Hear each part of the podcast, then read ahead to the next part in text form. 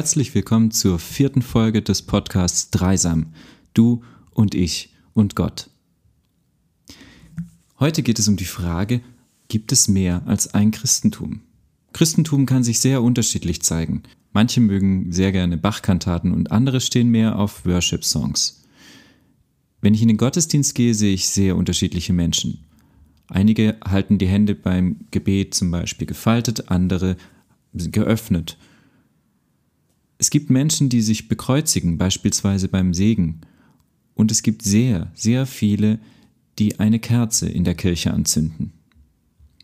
In dieser Folge unterhalte ich mich mit Juliane Stork darüber, wie unterschiedlich Christentum sein kann und was das mit unserer Kultur zu tun hat.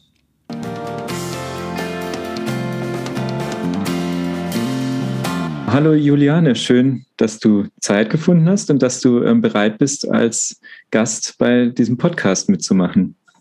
Ja, hallo Marcel, ich freue mich auch sehr, dass wir ähm, heute ins Gespräch kommen.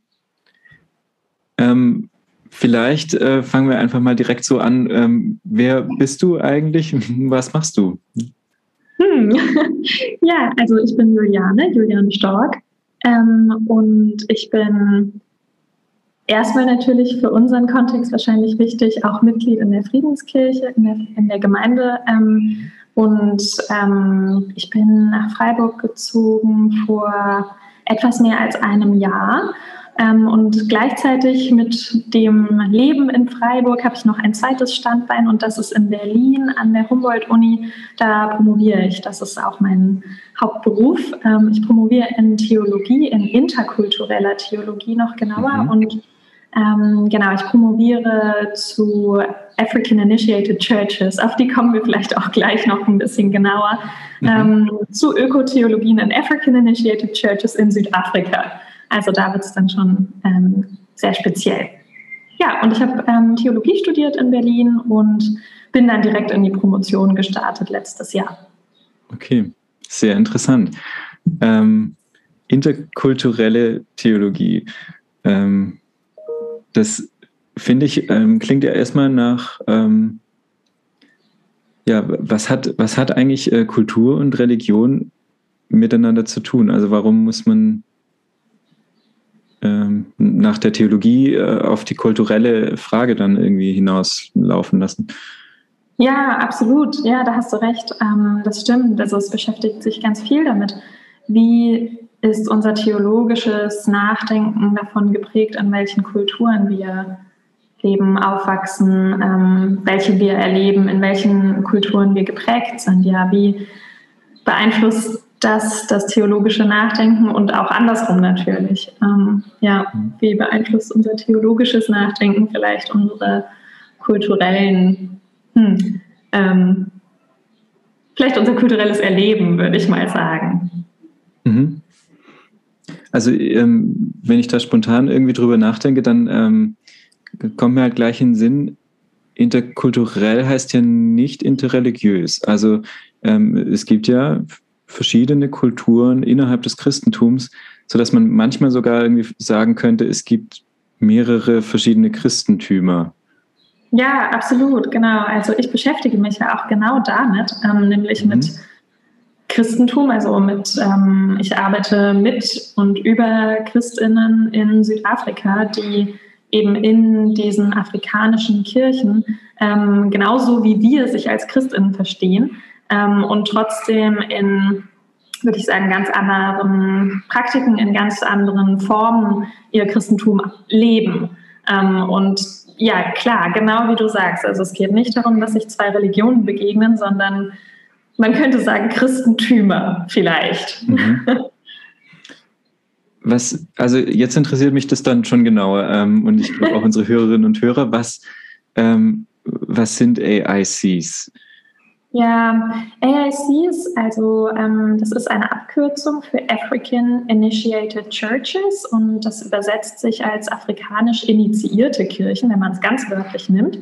Mhm. Ähm, und ich definiere das oder der Forschungsbereich, an dem ich arbeite, definiert das als Kirchen, die in Afrika gegründet wurden von AfrikanerInnen. Also eigentlich eine ziemlich simple und kurze Definition, aber wenn man dann genauer darüber liest oder darüber nachdenkt, schließt das eben einige Kirchen aus, also zum Beispiel die katholische Kirche oder auch die protestantischen Kirchen, die durch Mission zum Beispiel nach Südafrika gekommen sind mhm. und dort heute natürlich auch noch lebendig sind und inzwischen, man könnte sagen, inkulturiert sind ähm, und immer noch natürlich lebendige Gemeinden haben, aber die sind erstmal nicht gemeint, sondern die Kirchen, die sich davon abgespalten haben in Unabhängigkeitsbewegungen Anfang des 20. Jahrhunderts, ähm, die aus verschiedenen Gründen, aber vor allem mit der Motivation, unabhängig zu werden von den Missionskirchen ähm, aus Europa oder teilweise aus den USA dann später,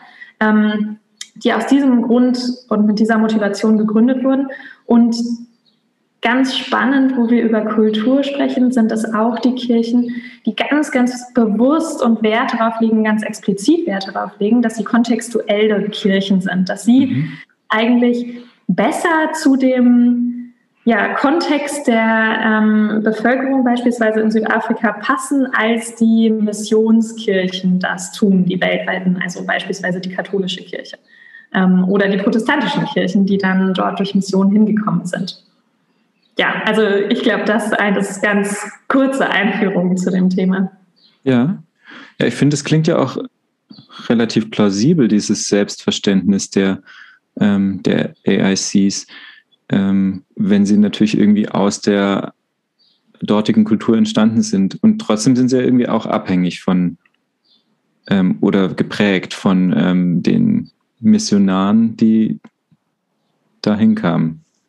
Ja, klar. Also auch eine Abgrenzung ist natürlich ein sich beziehen auf. Also ich mhm. meine, oder ein, ein geprägt sein vielmehr. Da hast du recht, ja klar. Also auch, mhm. auch in Abgrenzung ist man geprägt durch das, von dem man sich abgrenzt. Und das ist natürlich ähm, auch eine der Schwierigkeiten, wenn wir ähm, Christentum, weltweites Christentum, Christentum, Geschichte ähm, uns anschauen, weil heute ähm, laut Statistiken circa 85 Prozent der Bevölkerung in Südafrika sich als christlich verstehen, ähm, wenn sie gefragt werden in repräsentativen Umfragen und das Christentum trotzdem natürlich, wenn wir es historisch betrachten, sehr stark verbunden war mit Mission und mit Kolonialismus, ganz eindeutig. Also damit kam mit Kolonialistinnen kam das Christentum nach Südafrika und wurde natürlich auch in vielen Fällen stark missbraucht, um ähm, ja, eine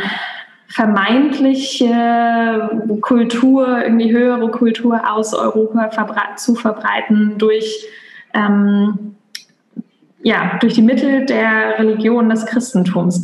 Und ähm, spannenderweise eben hat das Christentum dann aber, ähm, wurde kontextualisiert, hat sich inkulturiert, wurde inkulturiert, könnte man sagen, in Südafrika. Und es ist würde ich denken, ein, wie ein eigenes äh, südafrikanisches Christentum oder ganz viele auch dort unterschiedliche Christentümer Formen äh, sind dann eben entstanden über die Jahrzehnte oder Jahrhunderte. Mhm. Ja, ich meine, es sind ja nicht nur in, in Südafrika oder in Afrika ähm, entstanden, sondern ist ja auch bei uns so eigentlich, dass, dass man fast meinen könnte, dass es verschiedene Christentümer vielleicht schon innerhalb Freiburgs gibt. Ähm, ja, auf jeden Fall, klar. Was hast du denn da für, für Erfahrungen gemacht in, in deinem Alltag in Berlin oder in Freiburg oder auch in Südafrika? Ja, also ähm, ich glaube, für Berlin und Freiburg ähm, kann ich nur bedingt sprechen. Ich würde sagen, vielleicht ähm, nehmen wir schon Unterschiede wahr zwischen dem ähm, unierten evangelischen Christentum, mit dem ich in Berlin aufgewachsen bin und das, was ich dann jetzt in der Friedenskirche erlebe. Aber ähm, die Unterschiede sind wahrscheinlich einfach kleiner und die meisten von uns würden sagen, klar, mit einem Gemeindewechsel im Leben, ähm, das merkt man dann einfach, das sind lokale Unterschiede. Aber gut, wo ziehen wir die Grenze natürlich? Ne? Ab wo werden die Unterschiede, die wir dann wahrnehmen, so groß, dass wir plötzlich sagen, ist das überhaupt noch die gleiche Religion? Und wir machen so große Fremdheitserfahrungen plötzlich, dass wir dann uns fragen, ah, hier ist für mich persönlich eine Grenze wo ich nicht mehr sicher bin, gehört das noch zu meinem eigenen Glauben, mit dem ich bisher aufgewachsen bin. Mhm. Also ich habe da ähm, in Südafrika ein paar Erfahrungen gemacht, die für mich persönlich in die Richtung gingen. Ähm, Also ein Beispiel kann ich gern kurz erzählen. Das ähm, war in der Zion Christian Church. Das ist die größte Kirche Südafrikas. Ähm, mhm. Die haben nach eigenen Angaben ungefähr 15 Millionen Mitglieder ähm, als Kirchenverbund und natürlich sehr viele lokale Gemeinden dann. Ähm, und dort war ich im Gottesdienst und wurde dann im Gottesdienst ähm, von einer Prophetin aus dem Gottesdienst geholt. Also ähm, ich saß ganz vorne, sie kam auf mich zu, hat mich intensiv angeguckt und dann ihre Hände gehoben und zweimal geklatscht, so auf mich zugeklatscht. So. Mhm. Ähm, und, und mich damit mit dieser Geste gerufen, ihr zu folgen aus dem Gottesdienstgeschehen hinaus. Dann kam äh, netterweise eine ältere Frau mit, die sozusagen meine Bezugsperson war. Die war mir zugeordnet worden am Anfang des Gottesdienstes, weil ich offensichtlich Besucherin war und zum ersten Mal da.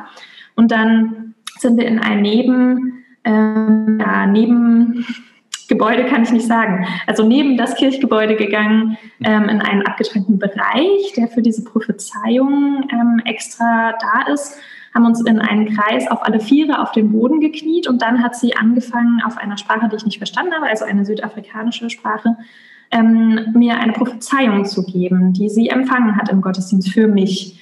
Und mhm. die ähm, Frau, die mitgekommen war, die, ähm, diese ältere, ähm, nette Dame, die mich begleitet hat, die hat dann äh, für mich hinterher übersetzt.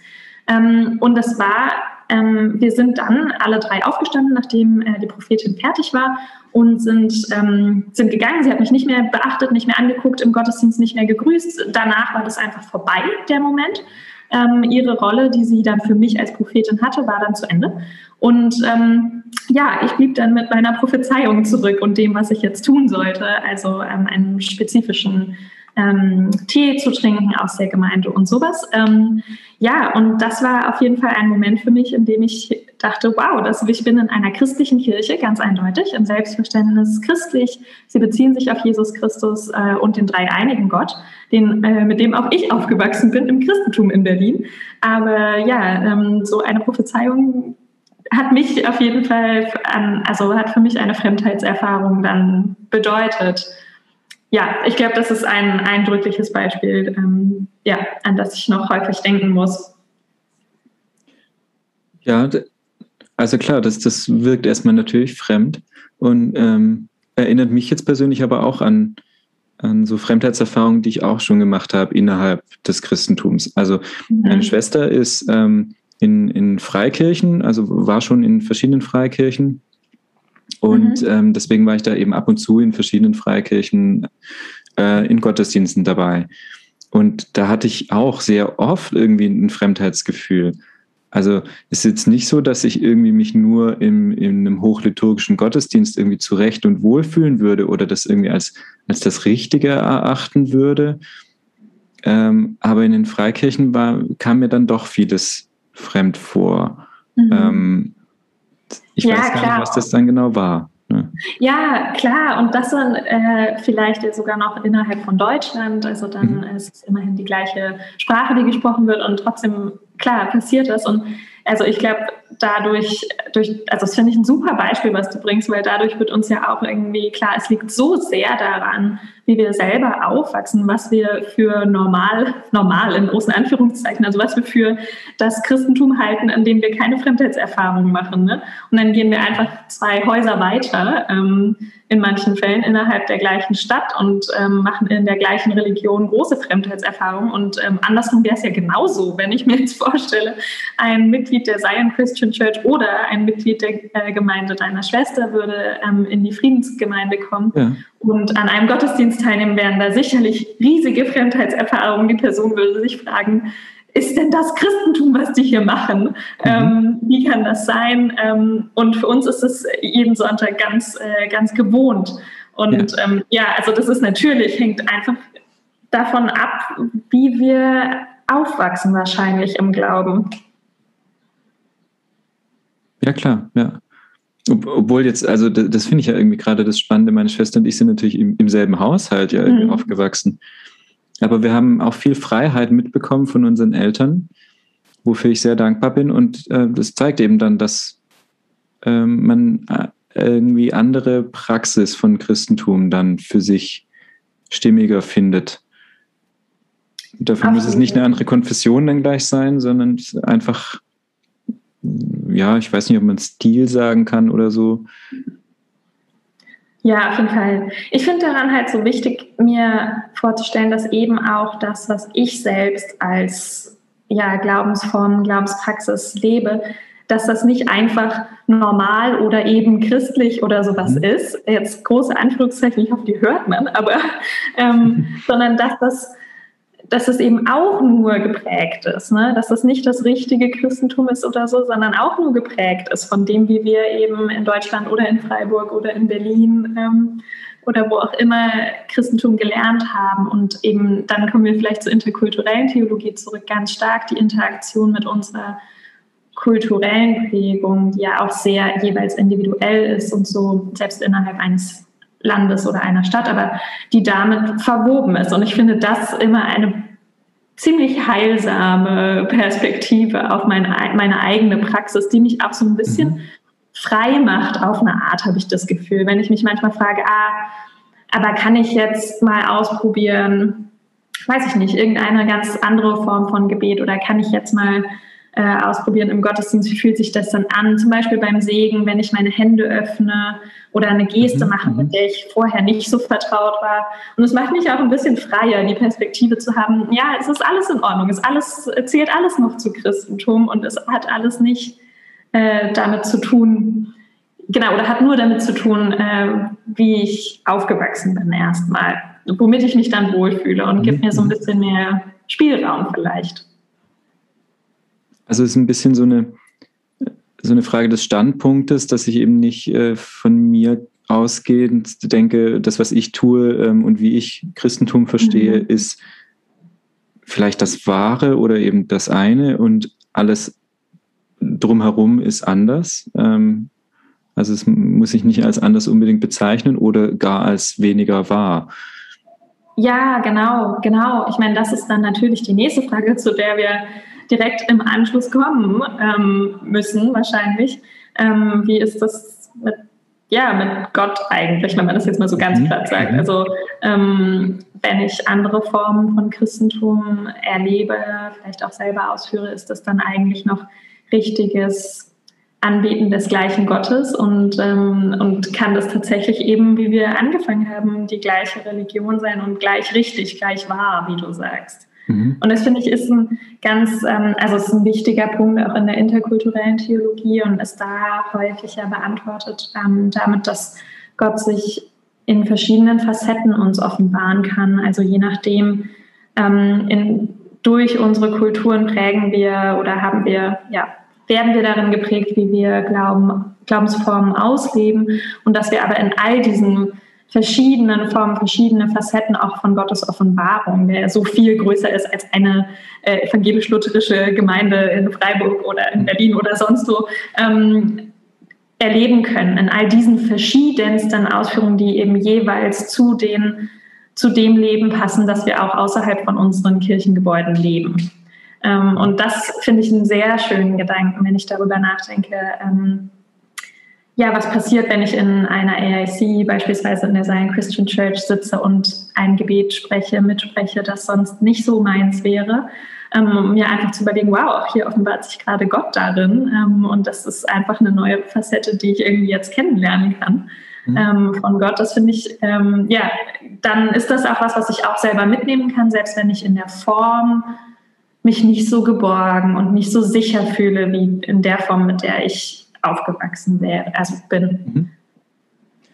Das finde ich einen total schönen Gedanken, das von, von der Offenbarung von Gott selbst quasi her äh, zu sehen, weil dann, dann könnte man das ja auch mal durchspielen am Beispiel der, der Bibel, ähm, wo ja eben gerade verschiedene Christentümer sich immer wieder ähm, sich selbst das zusprechen und anderen dann absprechen, äh, die Bibel äh, richtig auslegen zu können oder näher dran zu sein, irgendwie am, am Urchristentum oder äh, am biblischen Christentum. Wenn, wenn es, ja, wenn man da überhaupt von, von einem einheitlichen Christentum ja ausgehen könnte. Mhm. Weil das finde ich eben das Schöne, äh, das beginnt schon, finde ich, im Rallye-Unterricht, wenn ich da Kindern Geschichten erzähle aus der Bibel, aber es geht ja auch in jedem Gottesdienst so weiter.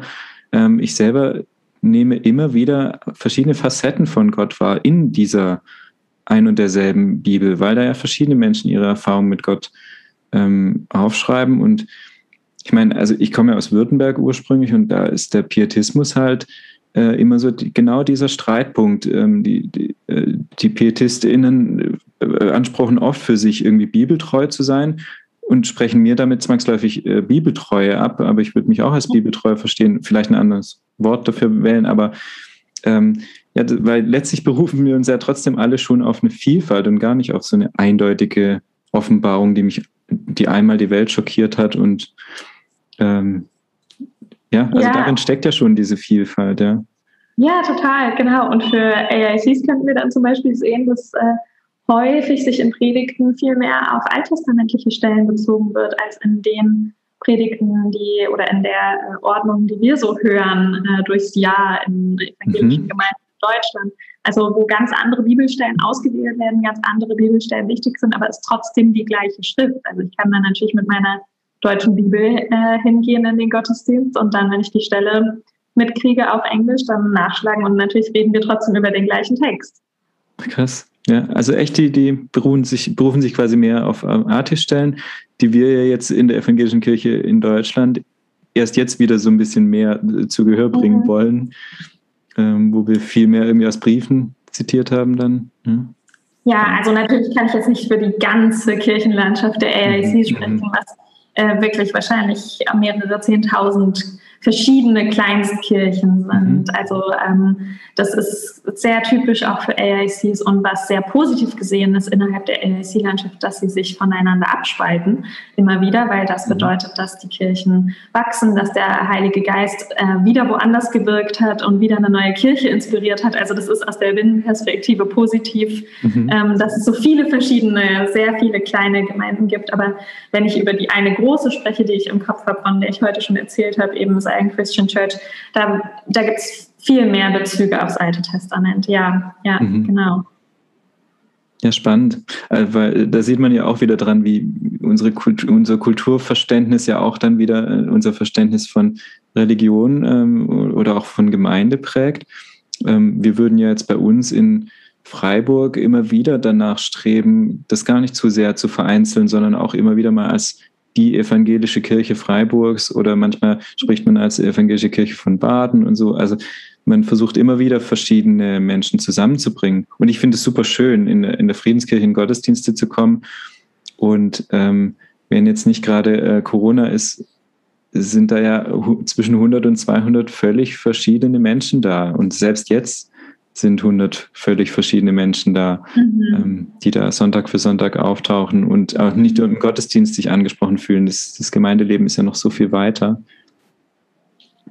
Und, ja. ja. absolut, klar. Und da könnten wir dann wahrscheinlich auch, auch, auch nachfragen und schauen, wer sitzt eigentlich mit uns in der gleichen Kirche, im gleichen Gottesdienst, in der gleichen Veranstaltung ähm, und bringt vielleicht wiederum ganz andere Christen Tumserfahrungen oder Sozialisationen mit in die Gemeinde. Ähm, und genau, es, also es gibt ja auch in der Friedenskirche sicher äh, da große Vielfalt, oder? Ja, klar. Also ich habe das schon ein paar Mal irgendwie wahrgenommen, dass es Menschen gibt, die beispielsweise beim Segen, also von vorne sieht man das ja dann immer, ähm, beim Segen die Augen schließen und andere mhm. ähm, schauen nach vorne. Da, da, also das ist ja nur ein Detail, aber da sieht man schon einen Unterschied im Verhalten im, im liturgischen Raum. Oder äh, manche äh, machen ein Kreuzzeichen, das finde ich zum Beispiel auch ein sehr schönes Symbol. Mhm. Und ähm, was jetzt Angela und mir auch aufgefallen ist, ähm, äh, über die Corona-Zeit ist ähm, der, der Kerzenverbrauch ähm, sehr in die Höhe gegangen. Also es gibt wahnsinnig viele Menschen, die diese offene Kirche, die wir haben, nutzen. Ähm, ich bin mir auch sicher, dass da viele dabei sind, die in die Gottesdienste kommen und viele, die eben nie in die Gottesdienste kommen. Und das ist halt auch irgendwie sowas, das ist halt in unserer Kultur so, man weiß irgendwie, was man mit Kerzen macht. Warum man das jetzt genau macht, hinterfragen, glaube ich, viele nicht, aber es ist doch total schön. Das verbindet uns auch irgendwie so. Es gibt so eine einheitliche Praktik, obwohl die sicherlich jeder und jede auch wieder anders deutet. Ja, also da kann, da kann ich mich wirklich nur anschließen und ähm, sozusagen äh, genau auch direkt äh, zu, zu sagen, dass ich eine derjenigen bin, die da ganz viele Kerzen verbraucht. also, ja, ich komme total gerne ähm, in die, ins Kirchengebäude, auch in die Kirche, am Abend vor allem, wenn mhm. es ganz ruhig ist und niemand mehr da ist und ähm, im Frühjahr, als es dann auch noch dunkel war draußen ähm, vor mhm. der Zeitumstellung und ähm, genau, dann ist äh, irgendwie war, war das Kirchengebäude dann für mich so ganz ein Ort von ganz viel Ruhe und ganz viel so den Tag nochmal Revue passieren lassen und zur Ruhe kommen und dann da diese Kerzen noch anzünden zu können oder eine Kerze. Ähm, keine Sorge, ich habe nicht mehrere jedes Mal benutzt. Nein, aber dann noch die Kerze entzünden zu können, zu sehen, dass andere vor mir das auch gemacht haben an, am Tag. Ähm, das genau. hat mir total viel gegeben, auch an gemeinschaftsstiftendem Moment mit anderen ähm, Gemeindemitgliedern, obwohl ich die ja gar nicht kannte, die am Tag vor mir die, Gemeinde, äh, die Kerzen angezündet haben. Ähm, und ja, also wenn du das jetzt so sagst, klar, also in der Bibel steht, glaube ich, nichts über Kerzen und ich habe überhaupt keine Ahnung, was das mit Christentum zu tun hat, also im engeren biblischen Sinne mhm. mit, ähm, ja, sondern es ist einfach eine Tradition, die wir so kennen und teilen ne? aus ähm, Gemeinden, vielleicht im, im deutschsprachigen Raum oder in Europa oder ich weiß gar nicht, wie weit so eine Tradition überhaupt reicht. Ähm, aber, ja, ähm, ja. ja, und, und äh, für mich ist das vollkommen normal, dass das in Kirchen gehört, in christliche Kirchen, dass man eine Kerze anzündet, obwohl das jetzt erstmal genuin kann ich, weiß ich nicht, wieso das was Christliches ist. Aber das ist ein super Beispiel für was, was ich auch ganz stark mache, einfach ja, inkulturiertes Christentum da lebe, mhm. immer wieder. Also ja, sehr lustig. Ich hoffe, dass ich das beim nächsten Mal noch machen kann, ohne äh, an unser Gespräch zu denken, Marcel, und mir zu denken, was mache ich jetzt eigentlich hier gerade? Was hat denn das jetzt mit Jesus zu tun? Ja, das stimmt. Da ist so ein bisschen der Reiz verloren gegangen, wenn man zu viel drüber nachdenkt. Aber, ähm, aber das finde ich das Schöne an diesem inkulturierten Wissen, dass es funktioniert ja. Mhm. Ähm, egal aus welcher Grundmotivation heraus ich das mache. Und ja, ich weiß nicht, ich würde ich würd gerne nochmal zum Schluss nochmal so zurückkommen auf diese Frage, gibt, gibt es jetzt mehr als ein Christentum? Ja, ich glaube, ich, also wenn du mich fragst, dann würde ich, glaube ich, am Ende sagen, nein. Ich habe es jetzt häufig gesagt, ne, in unserem mhm. Gespräch, Christentümer im Plural. Ich finde es aus einer wissenschaftlichen Perspektive, also als Doktorandin, ähm, finde ich das irgendwie auch den richtigen Begriff, von Christentümern zu sprechen, weil es uns die Vielfalt vor Augen führt und weil es auch ähm, uns zeigt, dass ja, also, also Platz macht irgendwie für so, für so viele verschiedene Traditionen, für so viele verschiedene äh, Formen zu glauben und auch teilweise Inhalte zu glauben, ähm, die eine vielleicht ein bisschen schmale gemeinsame Basis haben. Aber wenn du mich als Kirchenmitglied fragst in diesem Podcast, dann würde ich eher sagen, nein, es gibt nicht verschiedene Christen Eigentümer, weil ich das verbindende Moment daran so wichtig finde. Mir eben, wenn ich in der Zion Christian Church irgendwo auf dem Land in Südafrika ähm, auf dem Boden knie, mir klar machen zu können, das ist immer noch meine Religion, das ist immer noch Christentum. Ähm, ich bete absolut zum gleichen Gott hier gerade. Es ist keine verbotene, schlechtere oder in irgendeiner Form irgendwie, genau, also für mich nicht passende Praxis, sondern es ist einfach ähm, eine, eine Form, die von Menschen hier gefunden wird und die ich jetzt, ähm, die mir Freiheit gibt, das mitzumachen und zu wissen, es ist trotzdem die gleiche Religion, es ist, äh, ja, es ist ein Christentum und wir sind verbunden durch eine Glaubensbasis. Ähm, ja, und das, das finde ich dann doch das Wichtigere, was für mich persönlich überwiegt. Ich finde, das klingt nach einem sehr schönen interkulturellen Ansatz und einer sehr schönen Perspektive, ähm, wie wir Menschen miteinander leben können. Ähm, vielleicht können wir da sogar auch interreligiös nochmal ähm, diese Perspektive einnehmen. Ähm, wir beenden ja die Podcast-Folgen immer mit ähm, nochmal so einem theologischen äh, Gedanken oder, oder einem Bibelzitat oder ähm, sowas. Ähm, und das fand ich war jetzt eigentlich schon ein sehr schöner Schlussgedanke, aber ähm, ich glaube, du hast nochmal was, was ja, genau. diesen verbindenden Glauben nochmal herausstellt. Ja, genau. Ähm, ich habe äh, noch was mitgebracht, weil ich gern was auf äh, Sutu einbringen würde, einfach ähm, um auch die Sprache, in der die Zion Christian Church in Südafrika hauptsächlich funktioniert, ähm, mhm. hier ein bisschen einzubringen. Ähm, der, der Gruß heißt Krotzo ebe elelelena. Ähm, und das bedeutet, Friede sei mit euch. Und ähm, der Friedensgruß, ich meine, das ist was, was wir ja auch kennen, was total verbindend sein kann und was in der Zion Christian Church an jeder nur erdenklichen Stelle gesagt wird. Ähm, manchmal auch einfach in der Kurzform, Kurzform Krotzo, also als Friede. Ähm, und ich finde es wirklich sehr schön eben und sehr unterstützend für diesen verbindenden Gedanken zwischen den verschiedenen kulturellen Ausformungen von Christentum. Das finde ich sehr schön. Also steht am Schluss unseres Podcasts, für den ich dir nochmal danke, ähm, für, für die Folge, dass du dir Zeit genommen hast, steht am Schluss nochmal dieses ganz Verbindende des Friedens Gottes. Und diesen Frieden wünsche ich dir. Friede sei mit dir. Vielen Dank, Marcel, auch dir für diesen äh, Podcast und Friede sei auch mit dir und mit unseren HörerInnen. Ja, Friede sei mit euch. Thank you.